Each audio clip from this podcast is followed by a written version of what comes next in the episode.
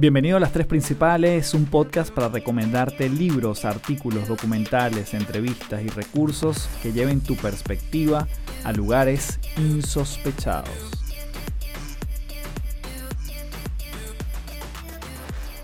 Hello, hello, bienvenido a Las Tres Principales nuevamente. Mi nombre es Carlos Fernández, arroba Café del Éxito en todas las redes. Y en este episodio es muy especial porque tuve el placer de conversar con alguien que tiene mucho recorrido, tiene experiencia en diversas ramas que tienen todas además que ver con el mundo, digamos, artístico si se quiere. Y él es Daniel Nazoa. Daniel Nazoa además eh, conversamos de su ascendencia, su padre, su abuelo, cómo eso le ha afectado en su carrera, en su vida, en lo que hoy en día hace y a lo que se dedica. Daniel hoy en día es eh, youtuber y tiene un canal espectacular que ha ido creciendo de manera orgánica. Y ya nos va a ir contando cómo ha sido ese trayecto porque bueno, eh, nace en Venezuela, pero tuvo estudios en diferentes partes del mundo, ha podido recorrer diferentes ciudades del planeta Tierra, conectándose con sus diferentes pasiones. Y en este episodio vamos a conversar acerca de todo lo que ha sido el camino transitado por Daniel, sus aprendizajes, sus experiencias. Y estoy seguro que te va a sumar muchísimo, porque no importa el lugar donde te encuentres o lo que estés haciendo, son extrapolables todos estos aprendizajes a los lugares y las diferentes áreas de nuestra vida. Y antes de comenzar te quiero invitar a www.patreon.com slash café del éxito.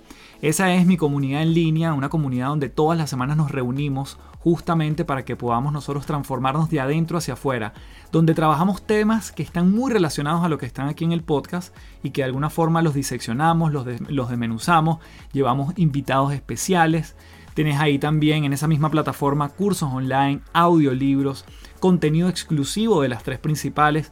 Así que si realmente está en ti vivir una transformación y además tener un grupo que está en lo mismo, puedes ingresar a www.patreon.com slash café del éxito. Así que sin más, comenzamos desde ya el episodio de las tres principales conversando con Daniel Nazoa y todo lo que ha sido su tránsito desde las artes cinematográficas, culinarias, hasta youtuber.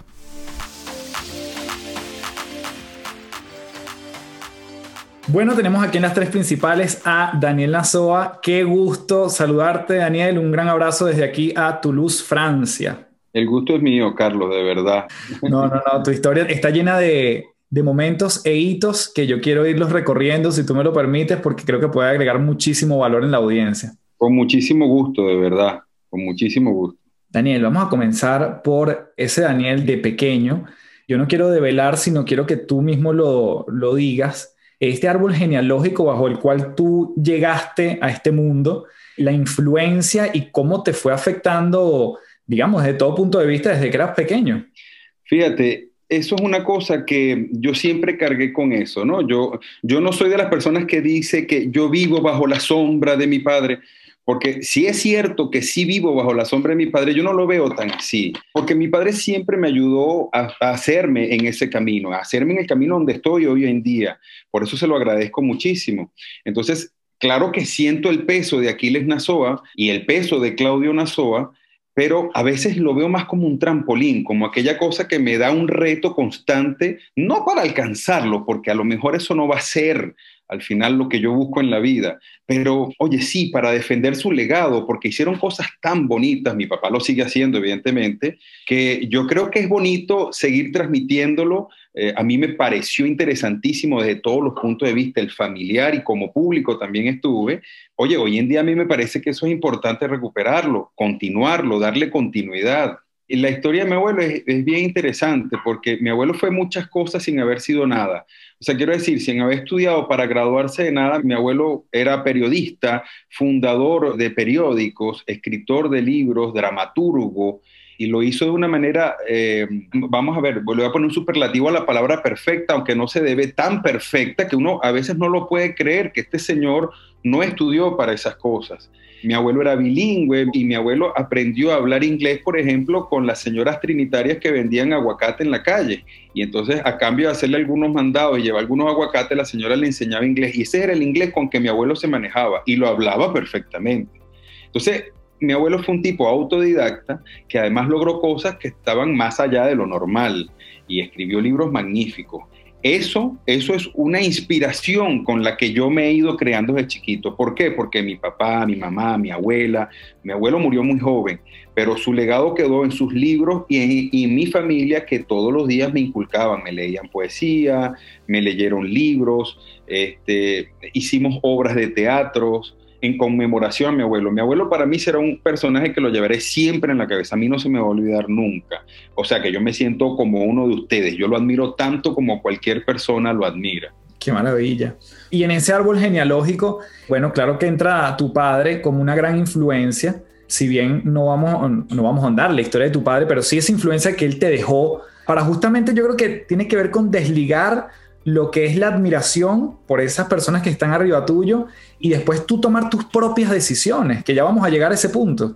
Sí, sí. Mi papá es un tipo muy especial, al cual adoro muchísimo, pero mi papá es el vivo ejemplo. Esto que voy a decir parece paradójico, pero es el vivo ejemplo. Yo estoy como en una línea exacta entre no quiero ser como él y todos los días hago algo para parecerme a él. Es impresionante, ¿no? Mi, mi papá es lo que yo llamo eh, tú por afuera, mi papá, tú lo ves como un caos, de verdad, el que lo ve, el que lo conoce de cerca, y yo lo admiro muchísimo, y el que lo ve y no lo conoce lo admira muchísimo, pero el que lo conoce de cerca, sus amigos, sus familiares, sus amigos más cercanos, lo ven como un caos, pero es aquella teoría del caos donde parece que no hay un orden. Adentro, mi papá tiene un orden perfecto y las cosas le salen bien. Esa es aquella cosa cuando tú ves a una persona que parece que todo le fuera a salir mal.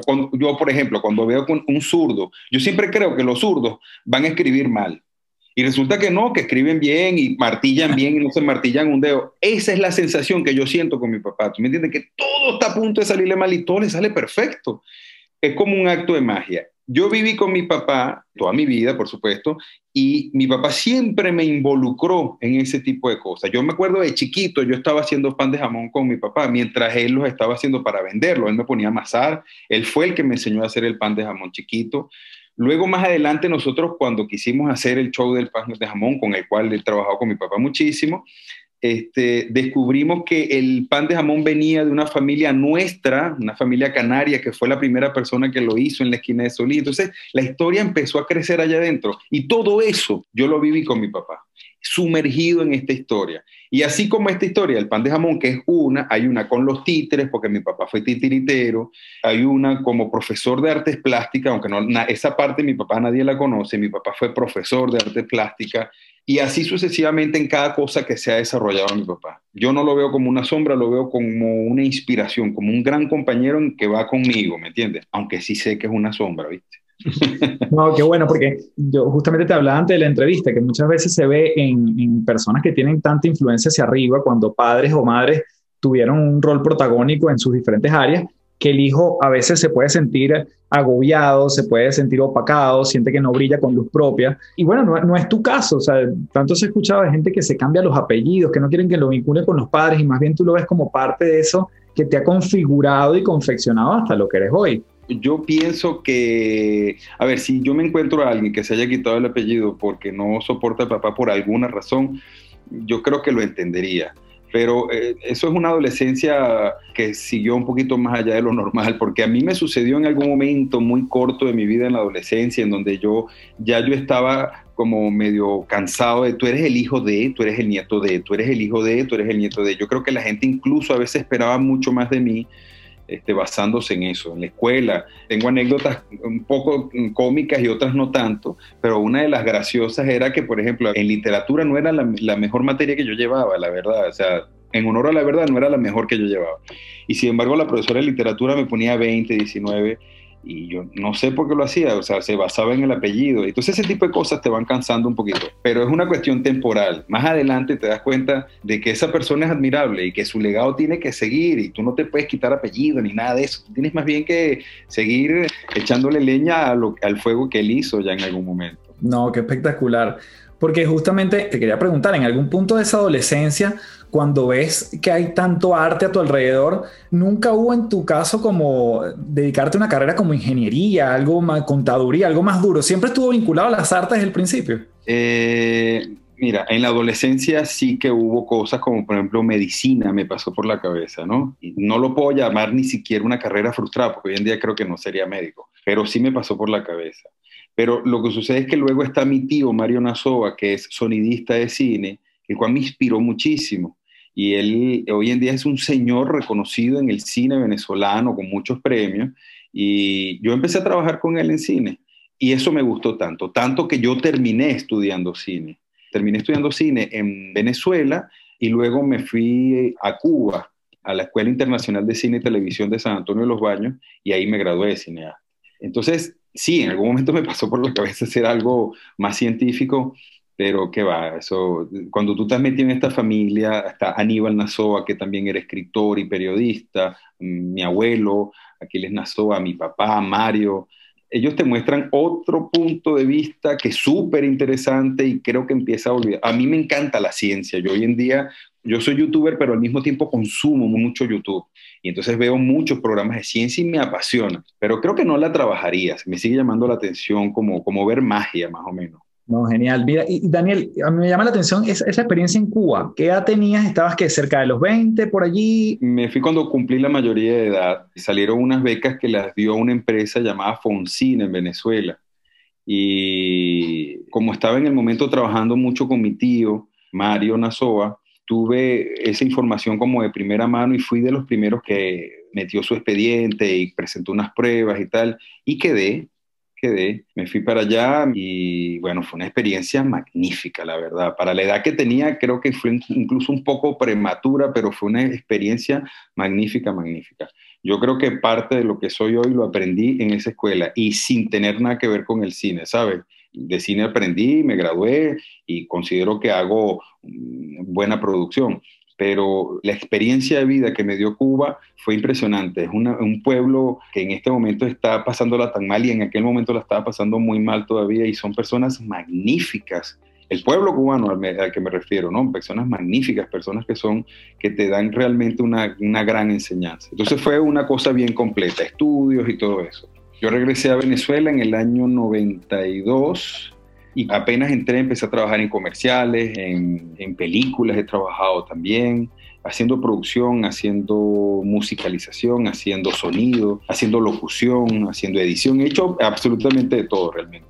Y justamente en esa pasión de seguir haciendo algo vinculado a lo que estudiaste en Cuba, ¿sí te sientes en algún momento como privado de explotarlo específicamente en Venezuela y decides salir? ¿O cómo fue ahí ese cambio? Fíjate, no, yo estaba muy bien en Venezuela profesionalmente hablando. Yo tenía trabajo, estaba trabajando para una empresa que tenía muchísimo trabajo para el momento en que yo me fui.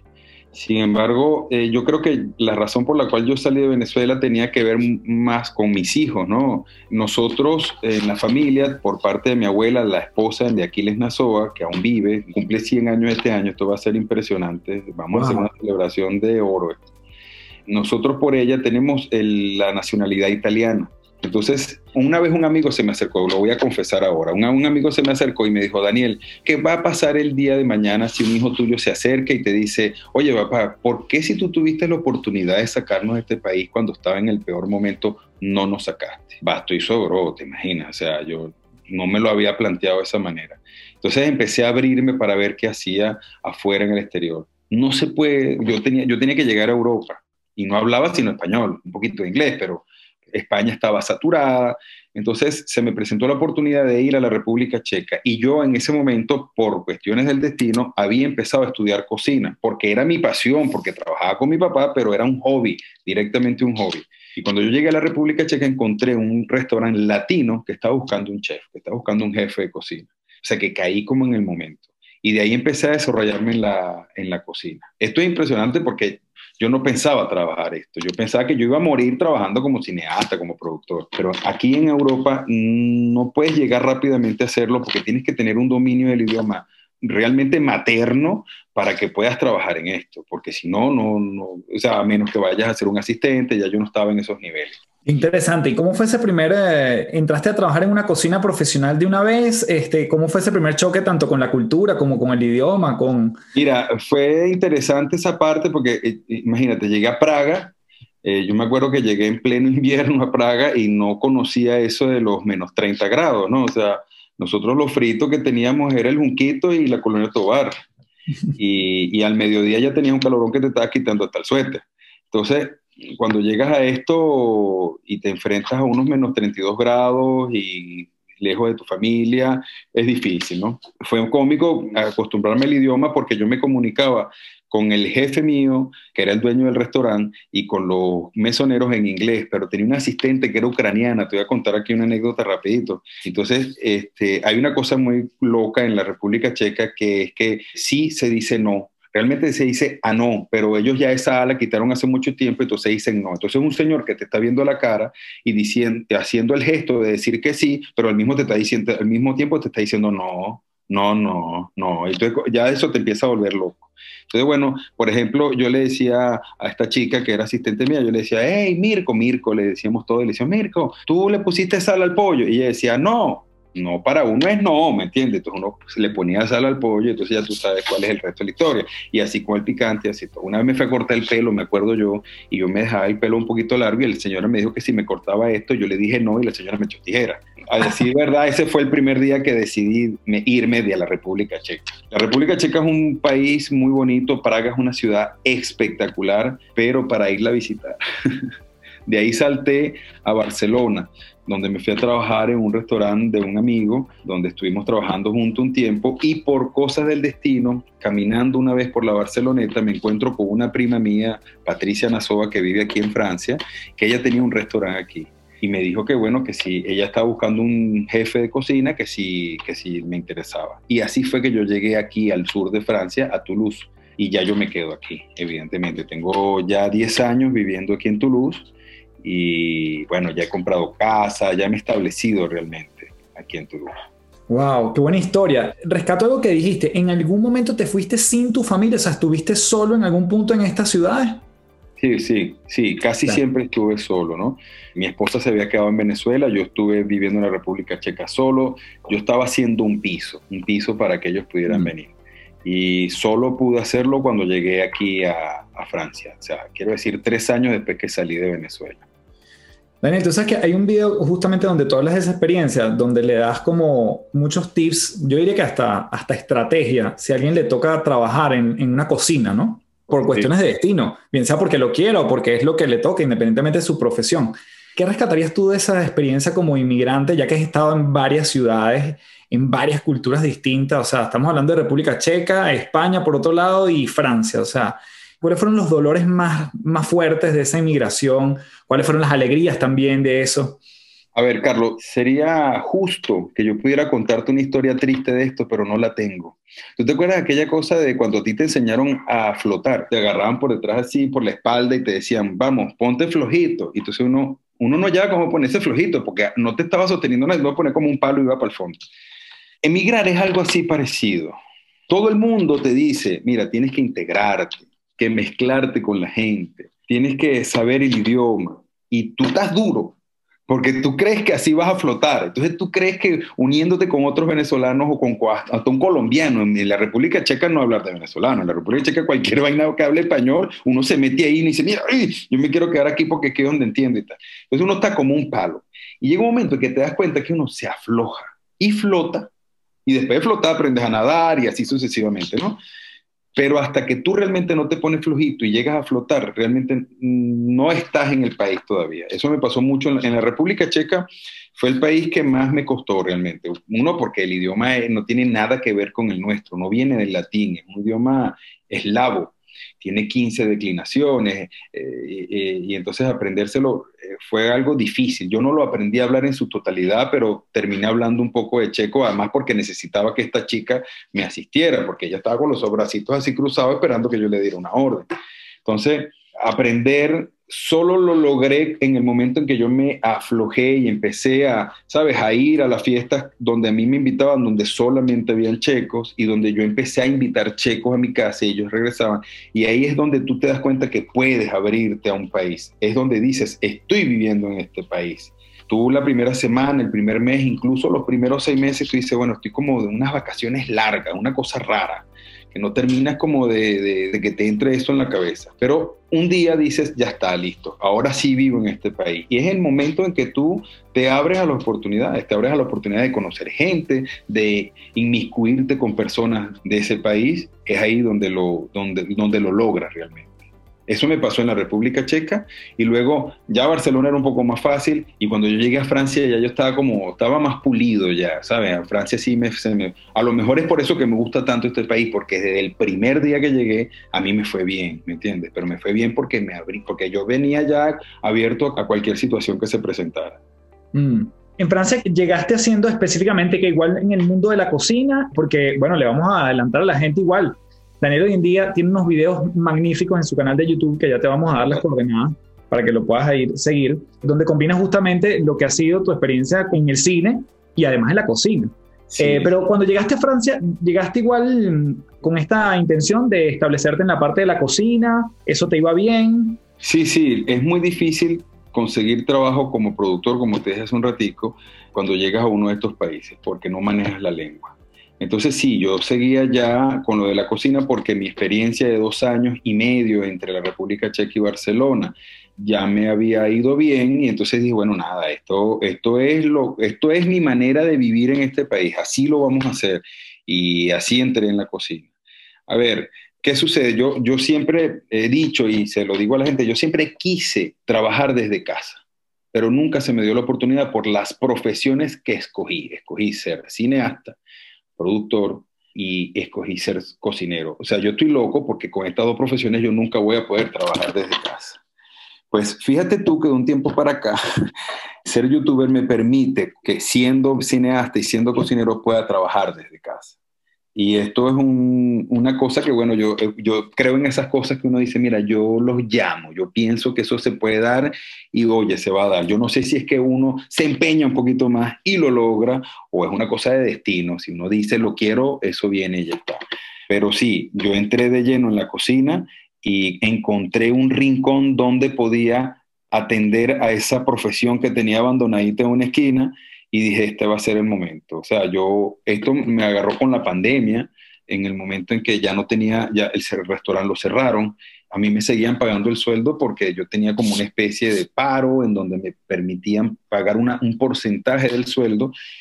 Y si esa no era la oportunidad, ¿cuál era entonces? ¿Sabes? Tenía los equipos en casa, yo siempre guardé la esperanza de hacer algo y tenía algunos equipos, luces, cámaras y todo eso, mis editores, mis editoras, todo eso. Y bueno, comencé, que quise enseñarle a mi familia cómo hacer un queso duro, porque sabía que en Venezuela había problemas con el queso, fui a comprar una leche aquí donde la venden fresca y se lo grabé, vi que el material no estaba tan mal y empecé a editarlo y por ahí empezó, lo puse en YouTube porque era más fácil que estar mandándosela a cada uno al su mail y la gente ahí podía entrar y verlo y de pronto la gente empezó a inscribirse en el canal y a escribirme y a pedirme otros quesos y yo empecé a hacer otros quesos. Esto nació casi que solo. Y hoy en día esa solución, por eso te digo que a veces es la providencia, esa situación en donde yo trabajo de casa con mis dos profesiones, me llegó sola, sola, sí me llegó. Hoy en día estoy súper comprometido y tengo un cronograma, sé cuáles programas voy a sacar, tengo otros que están montados, pero a mí esto me llegó solo. Qué maravilla. Bueno, te diría ahí que eso, hay muchas coincidencias y sincronías que se te dieron, pero ¿cómo decir que te llegó solo cuando tienes años preparándote en la cocina, en el cine? Porque nuevamente te pudo haber llegado la pandemia, pero si no tenías las competencias para editar un video, no había forma. O si no sabías hacer un pan de jamón o unos buñuelos, no había forma. Entonces yo creo que combinan las dos cosas en algo que aprovechaste claramente por una, una situación mundial, ¿no? Eh, y, me, encanta, me encanta el testimonio porque además creo que para la gente que nos escucha hay mucho de, de que podemos adueñarnos de lo que realmente deseamos y que realmente independientemente de las profesiones o aquello que quizás en algún momento nos toca hacer, siempre le podemos dar la vuelta incluso para transformarlo en nuestras mejores condiciones. Tú en este caso es tu casa y quizás para otro es alquilar una oficina y para otra persona es dar clases en, en la calle, no lo sé pero cómo nos conocemos a nosotros mismos, hacemos honor a lo que nos gusta y lo ponemos además, que justamente tu producto final lo pones al servicio de otro. Claro, y además que yo insisto con la analogía de flotar. Si tú te pones rígido, no vas a flotar, tú tienes que abrirte a nuevas experiencias, tienes que ponerte flojito para que realmente puedas flotar. Mira, si no hay una analogía más bonita que la vida es como el mar, como el mar profundo además y que uno tiene la posibilidad de surfear, flotar y nadar o hundirse, yo no sé qué otra analogía le va mejor. Total, total. Daniel, vamos a entrar en, en, este momento donde ya, bueno, sí, tu canal empieza a crecer, la gente se empieza a suscribir. Yo viendo tu canal, al principio era muy de cosas como muy personales, un viaje quizás que montabas allí, pero después ya uno empieza a ver incluso en el look and feel de las miniaturas de YouTube, que ya empieza a ver como un tema de profesionalización. Está tu papá invitado, creo que en un par de videos también. ¿Qué se siente ir construyendo un canal de YouTube donde además yo sé que es una plataforma muy distinta al crecimiento que, que alguien pudiese tener en un Instagram, en un, en un Twitter, en un Facebook? O sea, lo deliberado y el nivel de, de intención de una persona que le da a suscribirse es mucho más grande que alguien que le da follow a alguien en Instagram. Eh, eh, eso me parece muy difícil de este canal en general. Mira, fíjate, yo te digo algo, para poder ser youtuber en algún momento tuviste que haber sido un usuario de YouTube, tuviste que haber, mm. haber consumido YouTube, porque eh, esto rompe todos los esquemas. Hay una manera de editar, hay una manera de presentar, hay una manera de hacer las cosas que no es la que uno ve en televisión o la que uno puede, incluso hasta con relaciones humanas en la vida, cómo conoce a alguien, cómo conoce uno a alguien y nada. Yo consumía mucho YouTube. En, casa no tenemos televisión y no tenemos televisión porque realmente no nos gusta, no nos permite escoger lo que nos dé la gana. Entonces, bueno, nosotros consumimos YouTube. Sí es verdad que lo coloco en una pantalla grande y ahí vemos YouTube, pero vemos lo que queremos, las veces que queremos, podemos frenar e ir a cocinar o comer y seguir más adelante y todo eso. Tanto tiempo lo hice que cuando se me presentó la oportunidad de crear el canal y empezar a hacer contenido, empezar a crear contenido, no se me fue tan difícil, ¿sabes? Quiero decir, ya conocía las triquiñuelas, las cositas, aquello que había que hacer, aquello que a la gente le gusta. Eh, sí sabía, ojo, sí sabía que si yo incluía a mi papá, me estaba montando, en vez de vivir bajo su sombra, me estaba montando sobre su ola. Sabía que yo no podía hacer un canal, yo, no podía hacer un pan de jamón, por decirte algo, y excluir a mi papá. No lo podía hacer, ¿entiendes?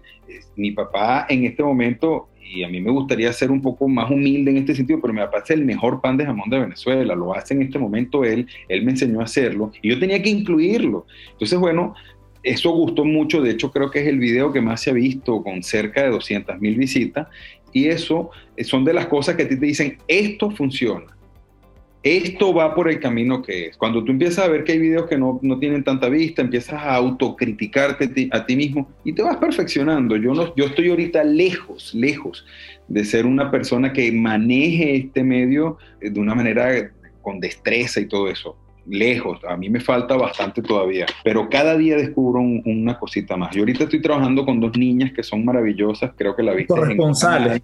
Sí, que son mis corresponsales chiquiticas de todas partes y son dos niñas que a mí me parecen magníficas porque además una es la contraparte de otra. Una parece una caraotica saltando por todas partes y la otra es tranquilita y tiene una adicción perfecta. Y ellas también me han inspirado muchísimo a hacer cosas para ellas, para mí, para no sé si esto inconscientemente me está llevando a buscar mi propia familia dentro de una red social, ¿tú me entiendes? Donde yo me estoy haciendo, no son mis hijas, mis hijos son grandes hoy en día, mis hijos tienen veintipico de años, pero dentro de una red social me busco a dos niñitas que pueden ser mis hijas, busco a mi papá y lo meto en un programa, estoy haciendo como mi propia familia allá adentro. Y es el mensaje que yo quisiera transmitir allá adentro, un mensaje familiar, un mensaje donde la vamos a pasar bien, pero no solo porque somos familia, la vamos a pasar bien porque nosotros nos conocemos. Cuando yo, yo, cuando yo hago un video, yo busco que la gente vea en mí como a esa persona que yo conozco hace tiempo. Y de hecho, cuando yo veo el feedback de personas que me van escribiendo, yo siento que la gente me toma así como, epa, Daniel, sin saludarme siquiera, epa, Daniel, ¿y la torta negra para cuándo? Entonces tú dices, yo no conozco a este señor que me está escribiendo. Y él me habla como que si nos hemos visto toda la vida aquí en la casa, ¿me entiendes? Qué maravilla.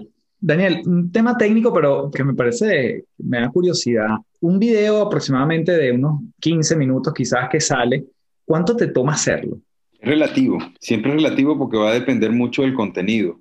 Sin embargo, solamente la edición de un video de 15 minutos te lleva dos días, dos días completos, trabajando desde la mañana y acostándote como a las 10 de la, 10 de la noche y retomándolo al día siguiente, eh, porque necesitas hacer muchas cosas pero me ha tocado hacer videos de 15 minutos que lo hacemos mi asistente y yo, en, no sé, en cuatro horas lo hacemos. Y, hay videos, y hay videos que me han llevado un par de días hacerlos. Entonces no hay, no hay una medida mm, concreta. Pero, no, pero te lo pregunto porque me parece relevante también dar un mensaje de lo que a veces también yo creo que pudiésemos llegar desde el desconocimiento a subestimar también el trabajo que hay detrás de un video, ¿no? O sea, están cuatro horas de grabación, están dos días de, de edición, está la preparación natural y el conocimiento, o sea, es literalmente un trabajo, ¿no? Y, hoy cuando se escucha que un niño dice, yo quiero ser youtuber, eh, literalmente hay, bueno, yo creo, hay que poner en perspectiva lo que eso implica, ¿no? Bueno, en estos días hablaba con un amigo eso y yo le decía, chico, a mí me parece que ser eh, youtuber o ser comunicador de las redes sociales debería ser una materia del colegio. Primero, como para que el niño no, no sueñe tanto creyendo que puede hacer algo que en su cabeza es fácil, o lo contrario, o esa persona se anime y esté contribuyendo con material que puede servir de mucho. Ojo, quiero decir que hay mucha gente que no está muy a favor de, de las redes sociales en ese sentido y por supuesto que eso yo, a ver, yo no soy amigo de, ese, de esa manera de pensar. Yo pienso que sí, que las redes sociales tienen muchísimo que aportar y tú allá adentro vas a buscar lo que a ti te importa. Y sí, evidentemente es un trabajo que hay allá atrás. Cada youtuber tendrá su trabajo distinto que hacer, pero es un trabajo que además hay que ponerle corazón. Mi manera de trabajar es la siguiente. Yo una vez que termino la grabación, yo monto todo en, en mi timeline de edición y empiezo a quitarle las equivocaciones y todo y lo uno todo. Eso es lo que en cine llamamos montar montar. Montamos la imagen que va una detrás de otra desde el principio hasta el final, pero eso sería invisible, eso tú no lo puedes mostrar al público. Y luego de eso tú empiezas a buscar el apoyo que va a ser a cada cosa que se dijo, y eso se pone en el timeline, en la línea de arriba y así sucesivamente. Luego empiezas a darle forma para que uno no se monte sobre de otro, para que realmente tenga las pausas donde tienes que ir, los negros, ¿no? Y luego vas musicalizando. Y musicalizar viene ponerle los textos. Cada paso de eso es que tú ves el video completo. Después vamos a poner texto, vuelves a ver el video completo, no importa los minutos que sean. Ahora vamos a poner las imágenes de apoyo, vuelves a ver el video completo. Entonces, eh, sí hay un trabajo detrás que, que, es muy cuidadoso. Hay gente que hace vivo, en vivo, yo no, no lo he hecho y no sé si lo vaya a hacer realmente.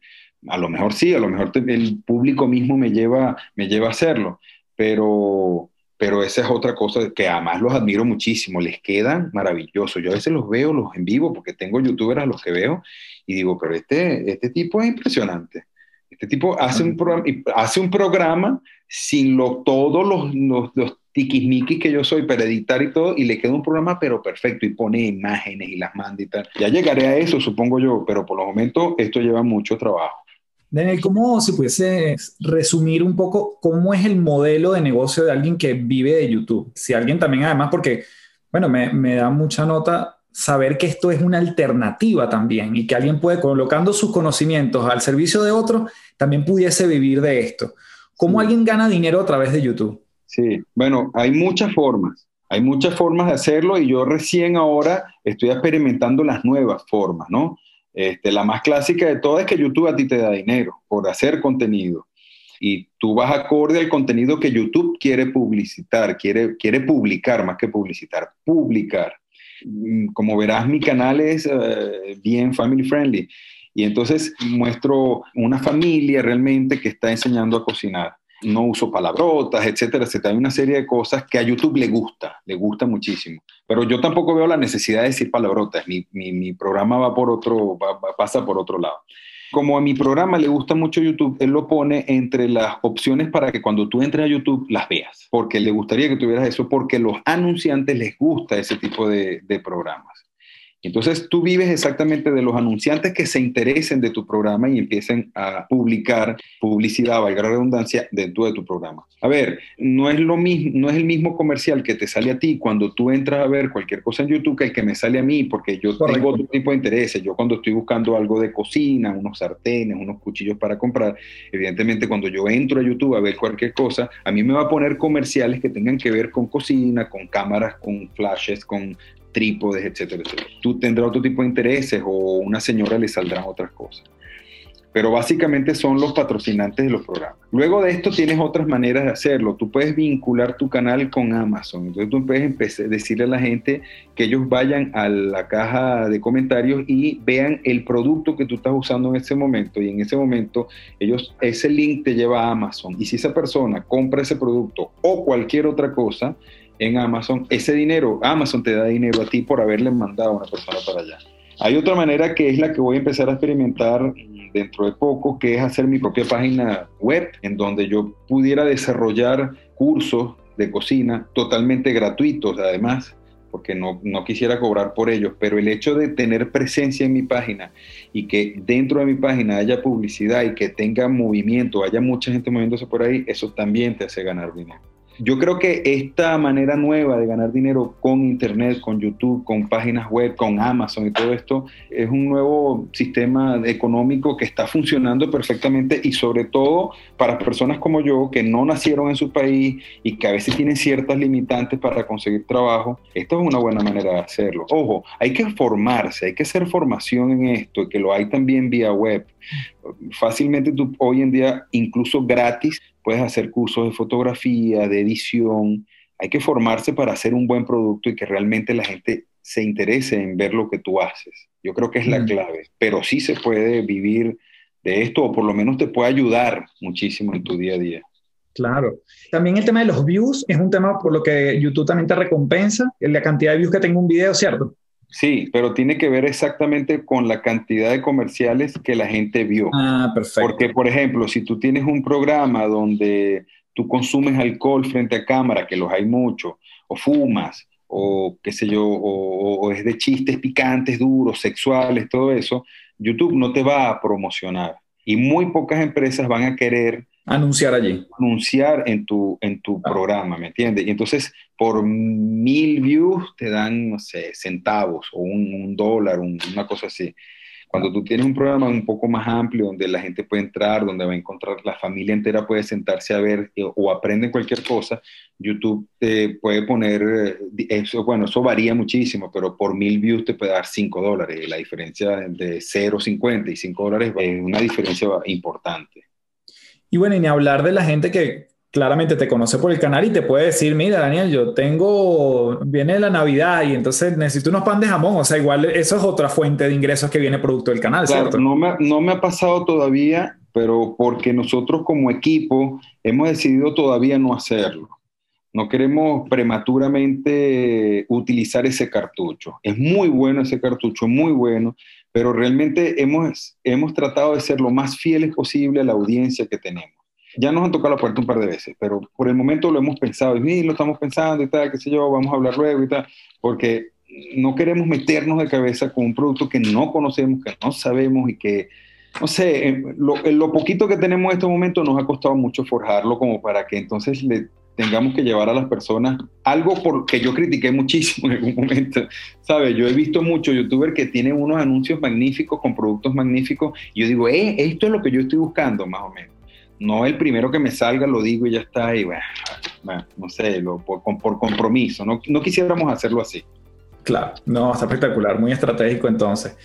Daniel, para ir cerrando, bueno, esto se llama las tres principales. Entonces, ¿qué tres cosas nos puedes dejar para quien quiera saber más, no solo de ti, sino de, toda esta historia que nos ha ido contando, donde pasa desde un árbol genealógico muy influyente, donde pasa por un proceso de migración, donde pasa por entender dónde está tu pasión, dedicarte a eso, dedicarte en el entorno físico donde tú lo habías configurado hace mucho tiempo hay muchas cosas en esta entrevista. ¿Qué, tres elementos nos dejas allí para que la gente indague más? Puede ser un libro, puede ser un documental, puede ser una historia, puede ser un tip, lo que tú quieras. Tres cositas. Mira, yo creo que lo primero, y ya lo dijimos en la entrevista hace un ratico, es no seas un palo. aflójate para que flotes. Aflójate para que flotes. Esto no solamente sirve en tu vida profesional, sino más en tu vida social, laboral, la verdad es que te funciona muy bien. Yo creo que tienes que, eh, una de las cosas que te puedo dejar es que la analogía de aprender a flotar. Basado en eso mismo, pero de una manera de ver diferente, podría ser, todos estamos llenos ahora de personas que están fuera de su país. Yo, por ejemplo, pienso que ya no podré ir a mi país, al menos a morir, ya yo compré mi casa, ya yo, ya yo, ya yo tengo una vida por aquí, este, acerquémonos a este tipo de comunicación en donde nos podemos ver las caras, en donde nos podemos enseñarle a nuestros hijos cuál es nuestro pasado, qué podemos hacer, de dónde vinimos y para dónde vamos.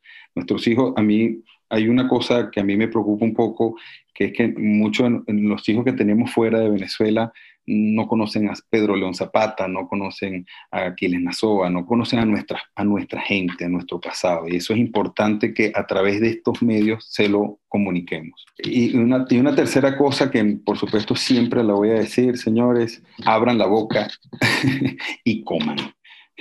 Sobre todo ahorita que estamos fuera del país, estamos fuera de Venezuela, tienen que comer. Yo soy muy gastronómico, yo no soy gordo, tampoco soy flaco, pero tenemos que alimentarnos. Y para ello tenemos que conocer, aprendamos a hacer comida, enseñemos a nuestros hijos a cocinar, aprendamos a comer cosas nuevas. Para mí es muy importante que el día que nosotros lleguemos a Venezuela seamos una potencia gastronómica, seamos una potencia histórica, que seamos una potencia, este, hay muchas personas que están trabajando aquí en Noruega en petróleos, todo esto, que seamos una potencia con todo ese conocimiento que le vamos a brindar y si no somos nosotros, van a ser nuestros hijos. Mm, espectacular. Daniel, sabes que quiero hacer solamente una postdata a este cierre que tú hiciste, pero sabiendo que has pasado por, tanto, por tantos lugares y conoces tanto de la gastronomía mundial, ¿qué caracteriza a la gastronomía de la República Checa, por ejemplo, que estuviste? Un ingrediente, un par de cosas que tú digas, esto es demasiado de aquí. La clobaza es uno, ¿no? Que es una especie de salchicha que ellos vendían en la calle.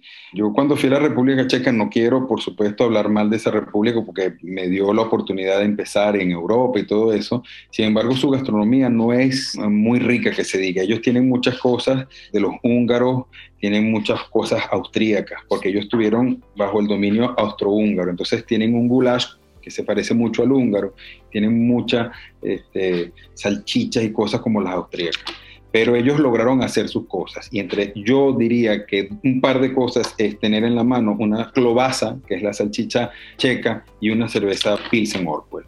¿Y en España, por ejemplo? No hablemos ni siquiera de platos, hablemos de ingredientes, de preparaciones. Claro, claro. Eh, yo creo que en España hay un ingrediente que ellos, yo no lo conocía hasta que llegué allá a trabajar con ellos, que es el pimentón de la vera. Nosotros conocíamos la paprika y era pimentón español o pimentón seco o paprika. Y cuando yo llegué conocí el pimentón de la Vera. Y a mí me parece que España huele a pimentón de la Vera. España, porque si hay algo donde coinciden ellos es en el pimentón. Hay muchas, ellos allá adentro tienen que eso es mío, que eso es tuyo, que eso no, que eso no, tú no eres de aquí. pero el pimentón es una cosa como que sí, eso no es. Que los une. En Francia, ¿qué me dirías? Esa pregunta sí es difícil aquí en Francia, porque yo vivo al sur y aquí al sur está el magre de Canar, está el foie gras. Yo, creo que este país eh, huele, este país sí huele a gastronomía, ¿viste? De verdad. Pero bueno, vamos a hablar del foie gras, vamos a hablar de los vinos y vamos a hablar del pato, del canaj del magre de Canarias, ellos tienen una pieza que es la pechuga, que es como su, de aquí del sur de Francia, ojo, hay otras comidas arriba, que es como su plato consentido, como mm. aquella cosa que tú dices, esto es lo que es de este país. Y para cerrar, ¿a qué huele Venezuela, Daniel? Eh, qué difícil esta pregunta, Dios mío. Eh, la más difícil la dejaste para el final. Venezuela huele al aula ahumado en Puerto Ordaz, huele a tequeño en los teques, huele a caraotas refritas en el llano, huele a chivo al coco en coro, huele a piscandina. Venezuela, Venezuela también tiene una hermosa gastronomía. Y a eso es lo que yo me refería hace un rato. Nosotros tenemos que enseñarle a nuestros hijos a cocinar nuestra comida. Y eso no se va a perder nunca, tú vas a ver. Porque hay que abrir la boca, hay que comer todos los días hay que comer y eso es un aprendizaje. Maravilloso. Daniel, te mando un fuerte abrazo. Gracias por ese cierre inspirador donde prácticamente recorriste la geografía de Venezuela este, en platos. Así que muchísimas gracias y bueno, nos seguimos viendo. Seguramente, seguramente. Muchas gracias a ti, Carlos. Muchas gracias a la gente que nos escucha. Espero, si no ser inspirador, espero ser un ejemplo a seguir y que la gente pueda conseguir una solución en alguna de las cositas que dije. Claro que sí. Fuerte abrazo. Un abrazo, Carlos. Bien, yo me voy súper contento después de esta entrevista, después de conocer a este personaje tan emblemático, tan em, carismático, con tantas ganas de hacer cosas distintas, de fusionar sus pasiones. Y esa es una de las grandes cosas y misiones que yo me propongo también traerte a ti en este podcast. Gracias nuevamente por quedarte hasta aquí. Nuevamente te invito a la comunidad en línea patreon.com slash café del éxito. Me dejas tu review también de qué te pareció este episodio o qué te ha parecido otros episodios de las tres principales. Me lo puedes dejar por Apple Podcast. Das tu valoración, ojalá en cinco estrellas. Y si no, me puedes escribir también por DM en Instagram o por un comentario comparte este podcast para que pueda crecer y llegarle a más gente. Si tú sabes que te suma a ti, estoy seguro que hay muchos como tú que le puede ayudar este contenido. Nos vemos en un próximo episodio de las tres principales. Chao, chao.